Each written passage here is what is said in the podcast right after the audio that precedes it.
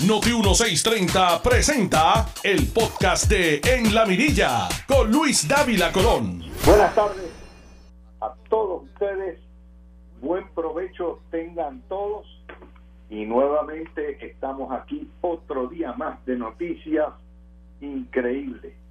Eh, déjeme decirle lo siguiente y lo que tenemos para ustedes hoy. Este programa trata de ser referente el ponernos en el horario del ombligo del día, a mediodía, nos permite profundizar un poco más, más allá de banderías políticas, sobre los distintos temas. Por eso estamos tratando de hacer la costumbre de que usted escuche todos los días lo que tenemos y nos permita llegar a sus hogares ya sea mientras está usted almorzando en su casa o que puede ser también cuando está en el automóvil o también en su trabajo en esta hora del almuerzo. Estamos tratando de establecer una nueva tradición radial donde esta hora se dedique nuevamente a la profundización de los temas. Y claro, estos programas están grabados eh, en Noti1, están grabados en Facebook, L. Dávila Colón, por lo menos la primera parte y la segunda parte usted puede ver al panel a través de uno TV en lo que es el app de Noti1. Vamos a comenzar con la nota que rompió ayer precisamente a esta hora, a la una de la tarde, con nuestro panel del martes. Nos dice el vocero eh, en su primera plana, en la mira federal seis municipios. Y el nuevo día utiliza las palabras del alcalde, el exalcalde de Cataño, a los efectos de que se le fueron los humos a la cabeza y eh, se hizo, ¿verdad? Cambió diametralmente a la tentación del poder. También primera hora nos tiene lo siguiente, y es que una renuncia fulminante no se da todos los días, ni menos de un alcalde. Y si fuera un procesamiento local, con la burocracia de justicia y justicia referido al FEI y el FEI se lo manda eh, a, otro FEI que entonces estudia si lo destituyen o no lo destituyen.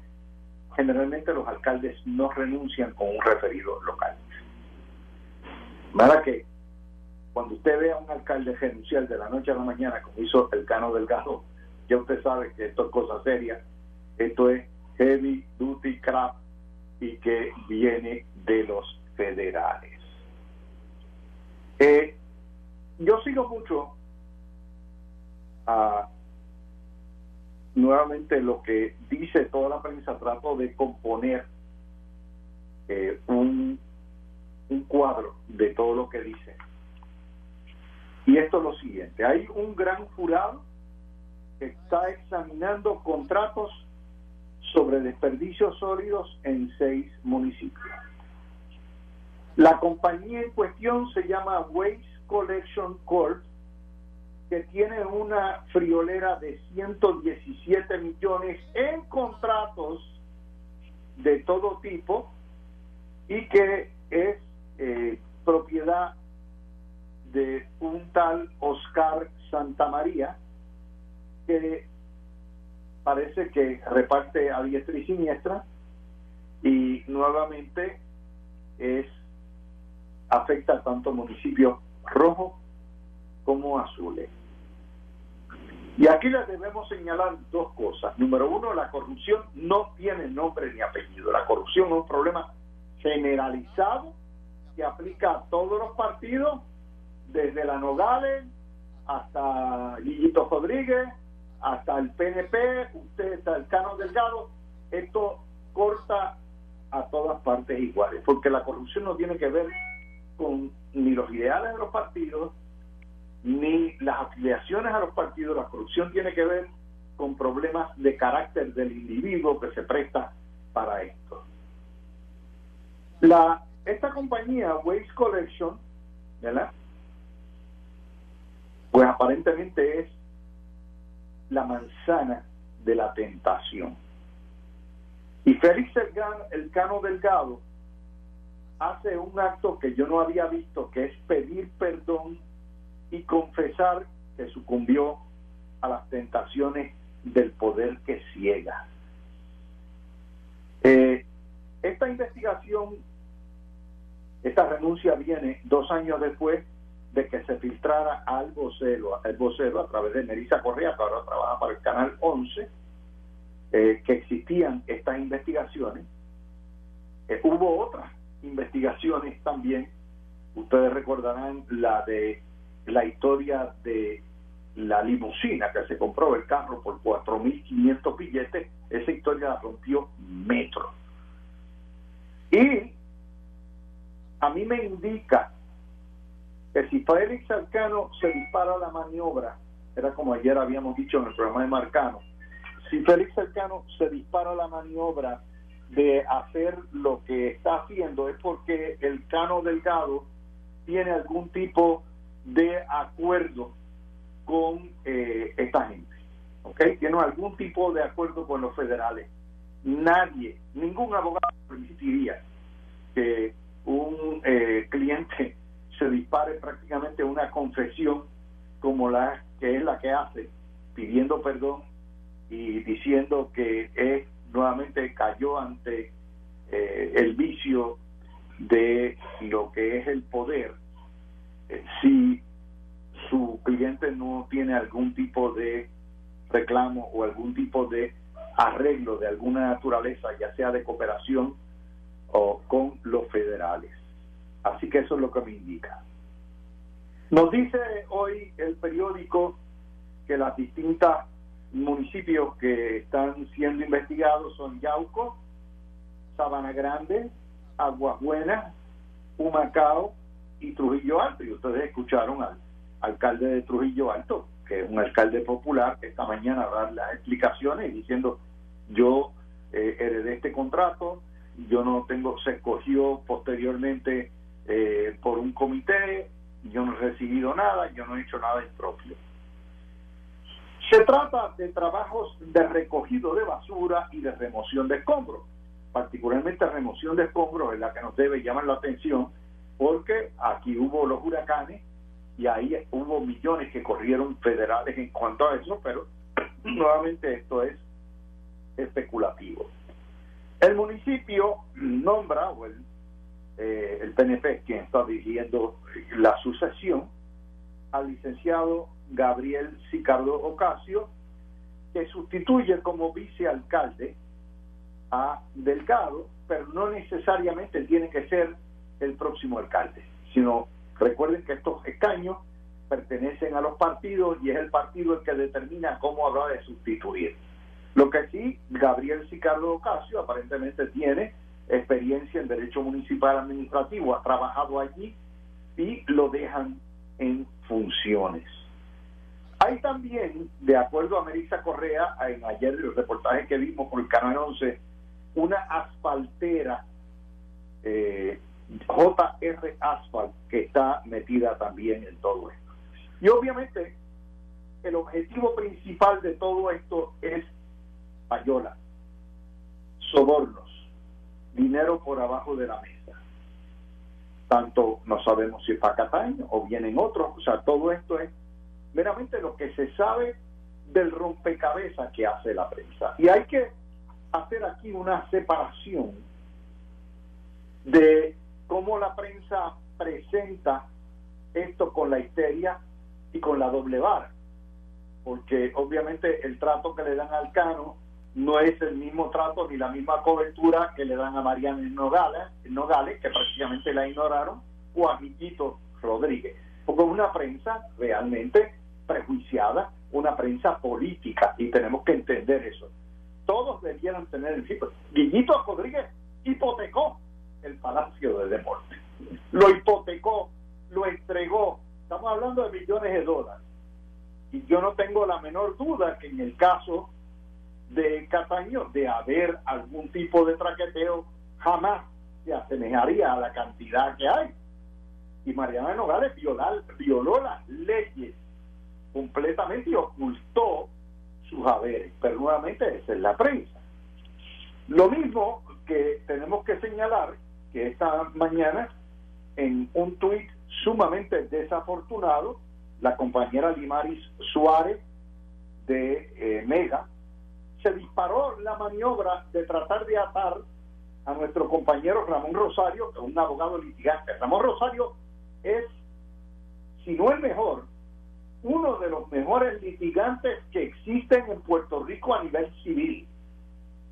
Y ha representado a distintas empresas y distintos individuos, como lo han hecho prácticamente la totalidad de los que analizamos noticias. Mientras yo estuve activo como abogado, hasta hace unos años atrás, yo representaba clientes privados. De hecho, es un deber, debe aprender Limari, de los abogados, defender a nuestros clientes y eso es así, aun cuando sepamos de la culpabilidad del cliente. Es un deber ético, eso es lo primero. Aún los criminalistas, si saben que el cliente es culpable, tienen un deber ético de responderlo. Y el hecho de que un abogado represente una empresa no quiere decir que el abogado es cómplice de los actos irregularidades. Pero nuevamente, como se trata de mandar toda esta cuestión de excremento y es obviamente un PNP, pues se toca. Es desafortunado. Lo mismo que ayer el Canal 11 puso a Aníbal Acevedo Vilá a comentar sobre la corrupción del Cano. Cuando yo vi a Curra preguntarle a Aníbal, yo por poco me caigo. Yo digo, pero que gente, esta gente no tiene los medios, muchos medios de Puerto Rico no tienen ni sentido. que este tipo de disparate, esto pone al cabro a hablar, a cuidar la lechuga, es poner a, a un hombre que fue ya acusado por corrupción y que dejó una estela bárbara a comentar sobre un caso de corrupción municipal. Esas cosas pasan.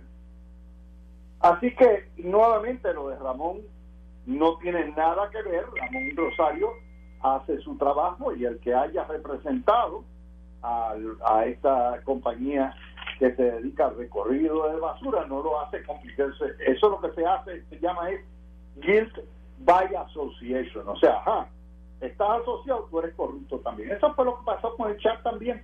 Nosotros los estadistas estamos acostumbrados a eso. Estamos acostumbrados a que se nos libene, nos difame, a todo lo que da, pero hay que poner los puntos sobre las y Iván también postula Alejandro García Padilla representa clientes, ¿ok? O sea, eso no tiene, nuevamente, lo han hecho todos prácticamente. Yo como dije, les dije a ustedes, yo dejé de postular ante los tribunales hace más de 15 años y ante las agencias administrativas, porque entendí que el ir a defender en un proceso cuasi judicial a un cliente, pues representaba, ¿verdad? Pero eso soy yo, porque yo me he dedicado, me he dedicado a lo que es la profesión propiamente del análisis de noticias. Y además, ya yo postulé 40 años, ya pasé de esa etapa, ya estoy en otra etapa de mi vida y en otra gestión profesional. Pero todos estos jóvenes y todos estos que analizan no tan jóvenes, todos tienen, son abogados en su mayoría y tienen sus prácticas y el que defienda a un cliente u otro no quiere decir nada ni puede intimarse hay otros que tienen cuentas de gobierno y representan al propio gobierno y al municipio, y eso no es nada malo tampoco. Después que lo sepa en medio y que esté bien claro, pues eso es otra cosa. La vasta casi todos los analistas que hay en Puerto Rico no son empleados de la empresa, son contratistas independientes que nuevamente porque, porque las empresas no pagan para vivir lo que lo que amerita y así se, se permite y se tiene todo esto. Así que debemos aclarar eso a la compañera Dimari Suárez, eh, que no vuelva a hacer este tipo de cosas porque queda mal ella, no queda, no queda mal, y nuevamente queda mal la prensa. Ese es el tipo de extender el chicle, lo que se llama, es la guerra del ventilador. Ok, vamos a salpicar a todo el que esté cerca. En ese contexto, eh, ¿verdad? Poniéndolo, yo no voy a especular de quién está envuelto en esto o no está envuelto más allá de lo que está diciendo la prensa.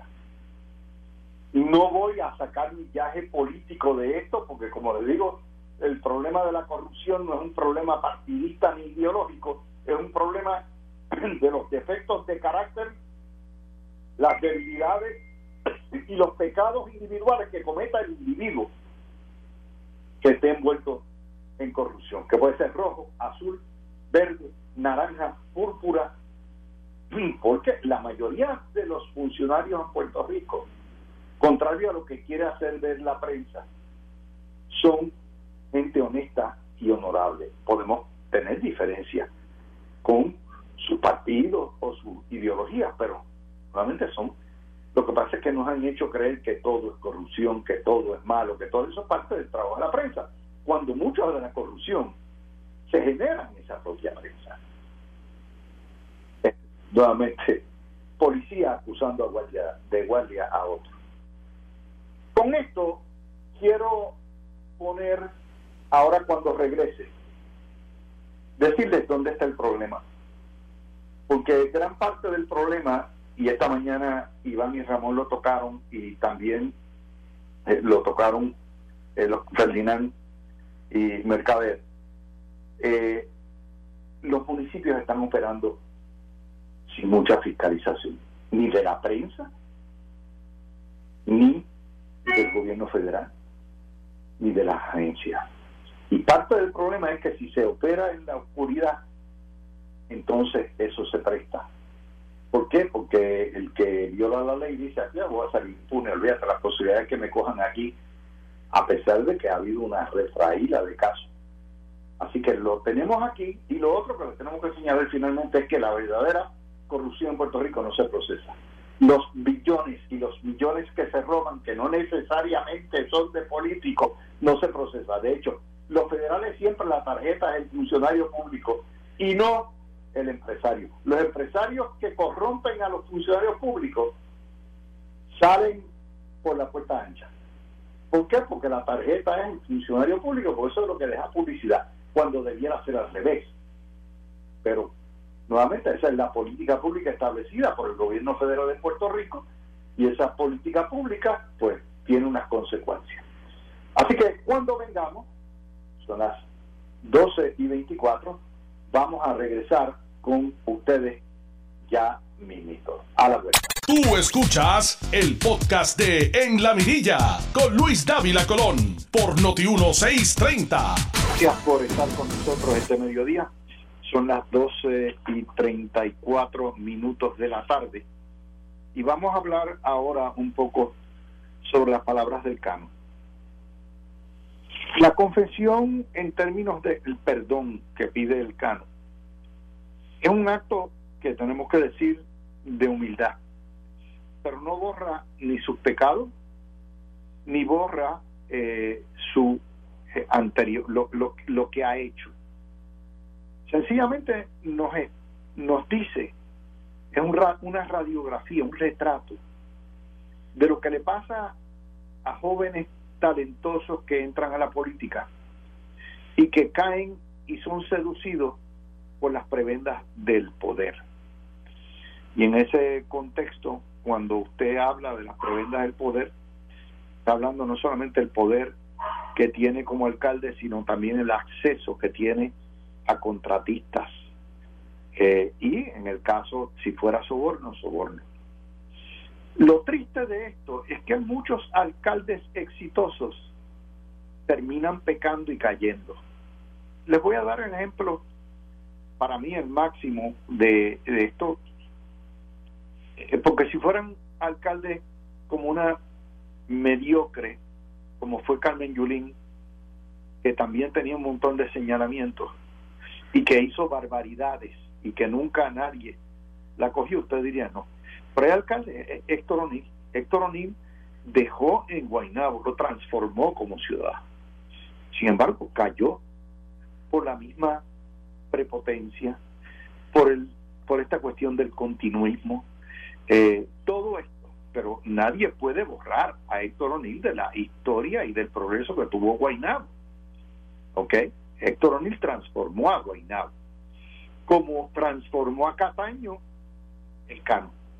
En cinco años lo transformó de una manera a todo lo que da. Y eso me trae al próximo tema, que es que las alcaldías, algunas de ellas, se han convertido en nidos de ratas.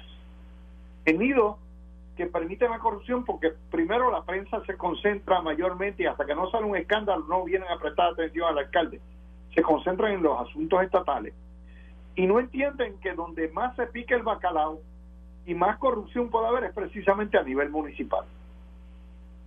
Y yo les voy a dar esa falta de atención tanto de federales, en su mayoría, como de estatales, como de prensa, nos trajo un caso como Yurín en San Juan.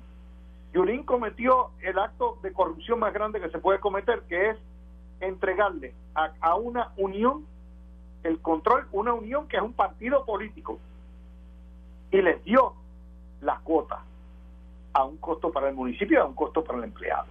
Para empezar, no, no hablemos en los paqueteos de compra, no hablemos todo lo demás. Mayagüez, Guillito, no solamente el nepotismo, sino también, como les digo, que lo que está pasando en Mayagüez, el haber hipotecado el Palacio de Deporte. Pero Guillito en sus primeros años fue un alcalde exitoso. ¿Qué pasa? Se metió ahí veintipico de años. Mire lo mismo que pasa. Yauco, Abel Nazario, que fue procesado dos veces por los federales, es procesado dos veces, fue percibido como un buen alcalde. Corozal, Sergio Torres, ¿verdad?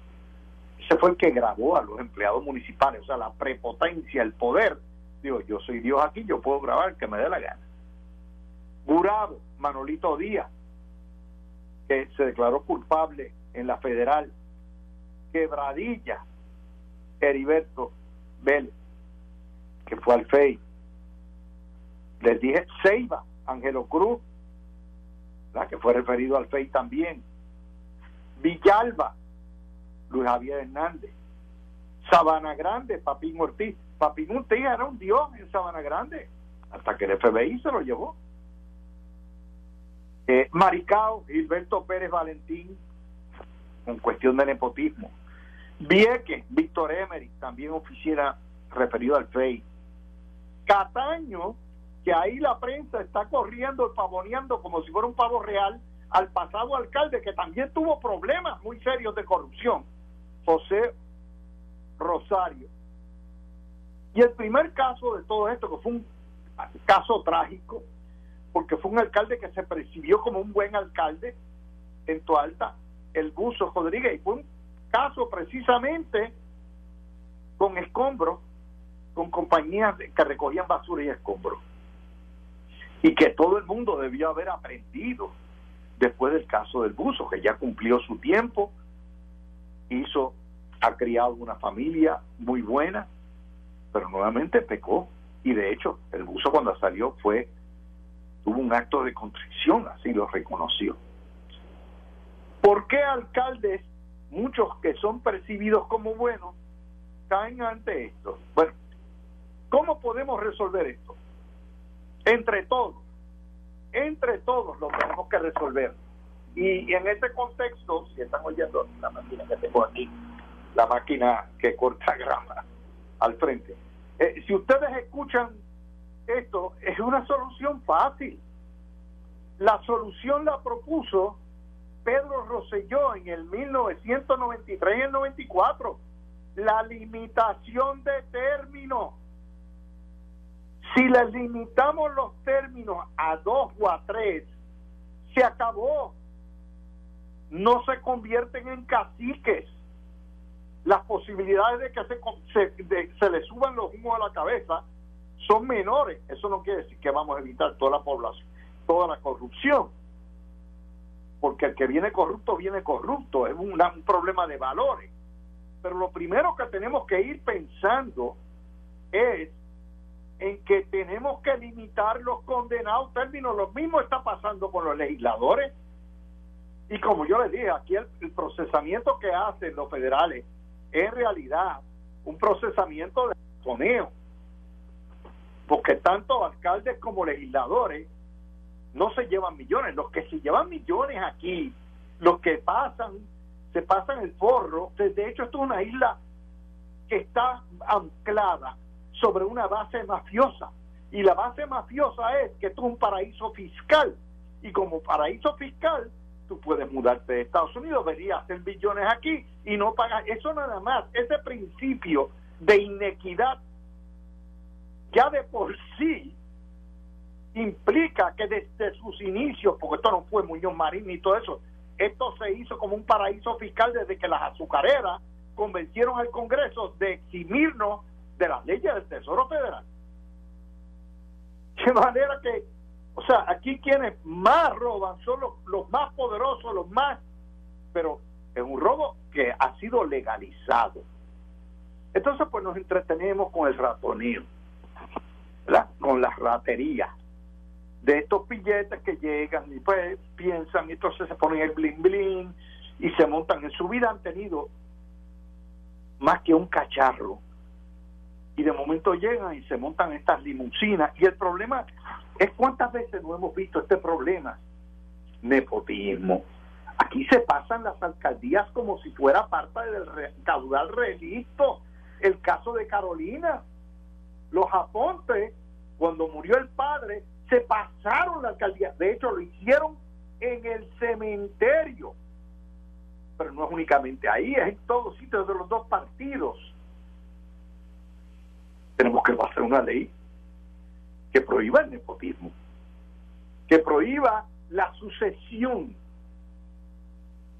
y los viajes, los desfiles a Nueva York, los junkets, el de Culebra, ustedes saben que lo mandaron al FEI, era otro de Culebra porque había cogido y se llevó todo el mundo para pa, San Tomás en un junket, las obras faraónicas, lo que discutíamos ayer, y ustedes dirán, caramba, ¿por qué tú le estás dedicando tanto tiempo a esto? Porque es importante.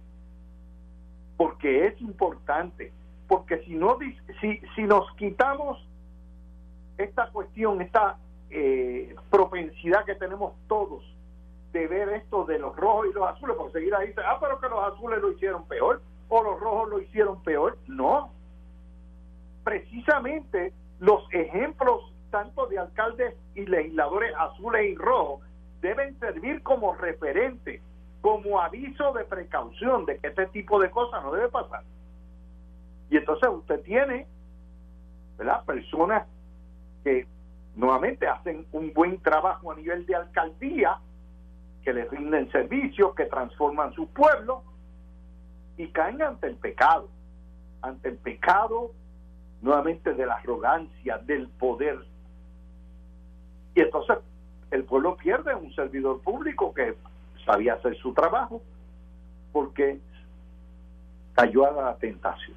Así que yo creo que es importante que las soluciones que le demos, usted no va a ver a ningún legislador, ni de los rojos ni de los azules, proponer una limitación de términos, de enmienda constitucional a limitar los términos. Los legisladores no deben estar más de ocho años y los alcaldes no más de 12 años. Se acabó Usted gana y puede ir a reelección dos veces. Se acabó. Vamos a meterle la tranquilla. Vamos a prohibir el nepotismo. Vamos a coger y uniformar esos salarios por población de los alcaldes. Vamos a ponerle tope a los funcionarios. Vamos a prohibir los yonques. Vamos a prohibir los desfiles a Nueva York. Vamos a prohibir el que utilicen los fondos para cosas que no tienen que ver para nada con lo que es el servicio público municipal. Vamos a prohibir las obras faraónicas. Yo les voy a dar un ejemplo, ¿verdad?, de Guaynabo. Héctor O'Neill es el primer alcalde que trae lo que son los redondeles, que es la manera de que fluya el tráfico sin las condenas luces y hacerlo. Bueno, pues Héctor O'Neill le metió a los redondeles obra faraónica y puso a David Urbina en un lado y los caballos en otro lado y eso es lo que hace el costo los redondeles en Europa son redondeles de grama y un poquito florecito y se acabó. Otro, otro, por ejemplo, en el sur de España los redondeles son de gravilla y roca. Cuestión de que el mantenimiento es mínimo, pero fluye el tráfico. O sea, una buena idea, pero nuevamente había que hacer una obra faraónica y montar una fuente y montar cuando el concepto que trae Héctor O'Neill a Guaynabo es un concepto de, de avanzada en términos de lo que debe ser el tráfico. Pero entonces se metió la obra faraónica. Ah, no cuesta mucho un redondel. No cuesta mucho si usted hace el redondel como debe hacerse. Ya está. Pero hay que ponerle estatuas, hay que hacer todo ese tipo de cosas. Y digo a Héctor O'Neill, porque yo tengo nuevamente, o sea, admiro lo que hizo Héctor O'Neill como trabajo en Guainabo. Mire, otro alcalde, vamos a coger un popular, Carlitos López ha tenido un montón de casos y lleva años en Dorado, pero no hay que darle duda que Carlitos López transformó a Dorado. No debe estar ahí debió haberse ido hace rato como fue como Guillito Rodríguez. Pero ¿quién los tumba? ¿Quién los cae? Ese es el problema. Ese es el problema que tenemos, que estamos tratando de mirar esto con ojos político-partidistas cuando esto hay que analizarlo fríamente. Pero dígale usted a un legislador que se atreve a regular a los alcaldes. Seguida a los alcaldes le quitan la confianza. Y esa es parte del chantaje también que hay. Y eso me trae a, a otras noticias que tenemos que comentar hoy, porque no nos vamos a limitar a eso. El vocero, página 10 hoy, a hoy hay 568 asesinatos, que es la misma cifra de asesinatos que había al 30 de noviembre del año 19, pero hay una reducción de 9.768 delitos tipo 1 menos que en el 19. Y usted dice, ¿qué pasó con el 20? Bueno, hay más asesinatos que el 20, pero el 20 estuvimos encerrados prácticamente todo el año por la pandemia. De manera que usted compara chinas con chinas y botellas con botellas. Los empleos, eh, pero claro, la prensa forma el lío, el narcoestado, están matando a todo el mundo. No estamos ni por mitad de lo que fue el peor año de asesinato y el peor año de delitos en Puerto Rico hace 12 años. Pero, ¿qué usted puede pretender de una prensa política era como la que tenemos? Los empleos de construcción aumentaron 51%. Esto nos da el vocero, página 28. Ya hay 30.200 y se espera que con el boom de construcción y los billones que vienen, se necesiten 90.000 empleos. El año pasado había 20.000 empleos y eso es una buena noticia y están pagando bastante bueno. Otra buena noticia en términos de economía. Página 37 del Nuevo Día. Se recibieron 280 solicitudes, prácticamente 300 solicitudes de exención del pago de bono de Navidad, que es una reducción de 60% menos.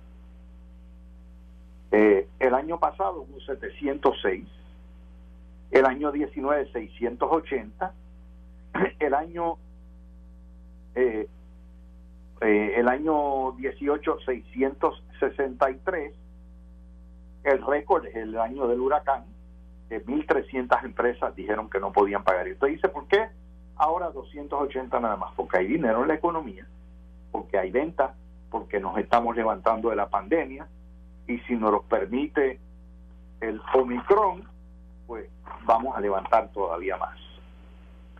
Nos dice también, estamos viajando más. Nos dice el vocero en la página 28 que Orlando y las ciudades del estado de Florida se han convertido en los destinos favoritos. Claro, aquí en Florida hay cerca de un millón de boricuas y un millón de boricuas de clase media que viajan, que gastan. Eh, cuando la gente dice, bueno, ¿y a dónde van? Bueno, pues naturalmente Orlando, Tampa, Miami, Fort Lauderdale. Y cuando hay mucha gente también viaja a Jacksonville, hay muchos puertorriqueños en Jacksonville. Mientras que obviamente Nueva York es el segundo destino favorito por supuesto, Brooklyn, Queens, el Bronx. A nivel internacional, los viajes, nuestra puerta de entrada es Madrid. Y el que no ha ido a Madrid tiene que ir a Madrid. Madrid es una de las ciudades más hermosas, más bellas del mundo. Es nuestra madre patria. Allí están nuestras raíces, parte de nuestras raíces. Nuestras raíces están en África, en España, en el Caribe y en Estados Unidos. Son cuatro madres patrias que tenemos. ¿Ok? Así que hay que ir a Madrid, a República Dominicana, por supuesto, porque hay una enorme comunidad dominicana en Puerto Rico que viaja, va y viene, y también a México, por la afinidad que hemos tenido. El balance de estas noticias económicas es que vamos por buen camino. Vamos echando para adelante. Todo no es miseria, todo no es... Usted ve las actividades, los conciertos, todo lo que hay. Hay dinero corriendo en la economía. Estamos, vamos, estamos en el umbral. Si Dios quiere, Dios nos protege y Dios nos da un poquito de fuerza y todos trabajamos en el umbral de unos cuatro años de bonanza. Hay que aprovecharlos y estamos saliendo de la de la quiebra. Y yo espero que la corrupción, y ahí es donde empato las dos noticias, no dañe no dañe los esfuerzos que hemos hecho todos en echar para adelante después de los desastres naturales, de los huracanes, los terremotos, la depresión de 20 años y la pandemia. Si todos hemos echado para adelante, tenemos que echar para adelante sin dañarlos con la corrupción. Ese es mi mejor análisis. Son las 12 y 54 minutos. Cuando vengamos, y tome nota el señor director que Peter Miller y Lisa eh, y, Denise entran por teléfono y en el estudio tenemos a Lisa Fernández y Alfonso Gracias por sintonizarnos esta primera hora. Cerramos la transmisión por Facebook y nos vamos a notiuno.com. Tú escuchaste el podcast de En la Mirilla con Luis Dávila Colón en Noti 1630.